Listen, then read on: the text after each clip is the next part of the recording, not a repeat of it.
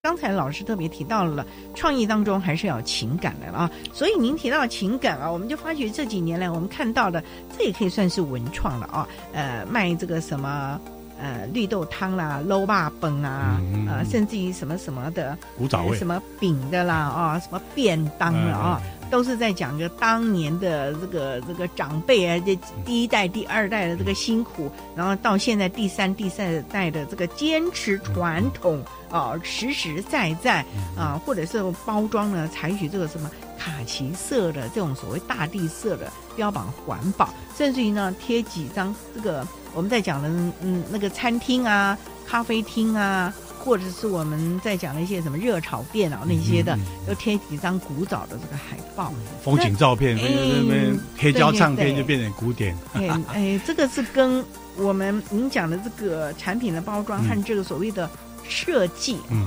这个这中间应该还是有一些的差异吧？我我这么看嘛，就是说你刚才描述的那些生活点点面面是。我们经验常常看到，所以能够描述那么清楚。嗯、其实那个东西会会去看的是说，哪一个人在哪一个时间点先做这样子的 deco 哦，那很多人就跟着他说：“哦，这个什么念念风尘啊，这个什么复古风，就是所谓的领头者了，那个第一个了。画以前嘛，那到最后感觉上啊，这个就是你所谓的环保。那你看讲到说，用个什么卡其色、大地色啊，做个咖啡啊，做个什么。”呃呃呃呃，手工烘焙啊等等，那他们一直把它放到这，我这里就是属于我的举呢，我就是原牛皮纸，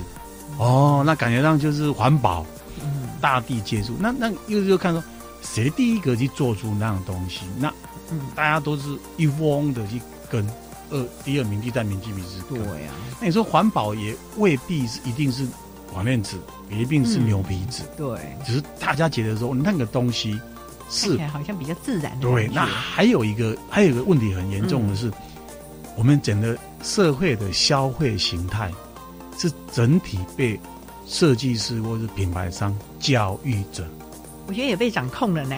控制住了。那什么什么没有什么那个什么樱花季，然后你们任何商超里面都有什么温泉季啊，什么 什么季之类的，什么草莓季哇，全世界草莓季都来了，对吧？那你要你你要选牛肉面节，我我我要选一个没草莓的东西，反而蛮蛮困难，蛮困难。所以它整个整个商业行为其实是不断不断的被这种有意志的来。运营的。那其实我们设计者其实是在餐饮这样子，但是消费者就要很聪明的哇，能够跳出来。哇，那 那怎么样才能不会落入你们的这个 坑坑陷阱里面呢？是，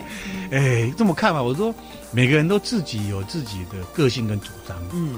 那当然你一时的就现在什么什么奶茶最最红，大家就凑一下，一定要喝个真奶，啊，这个一一杯两杯够了。够了哈，那其实另外还是回归到说，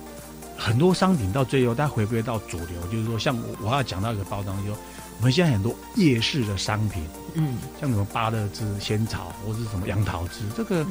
我看从我们父母辈都在喝这个，对呀，对。青草茶，对，那你说这些东西它没有被经营创造什么剂，可是你现在货架去看的话，这些东西其实长期都在的，对呀，它也不会不仙草。不会闹，可是哎，你你默默去观察，哎，这么芭乐枝这个还有，杨桃枝这个还有，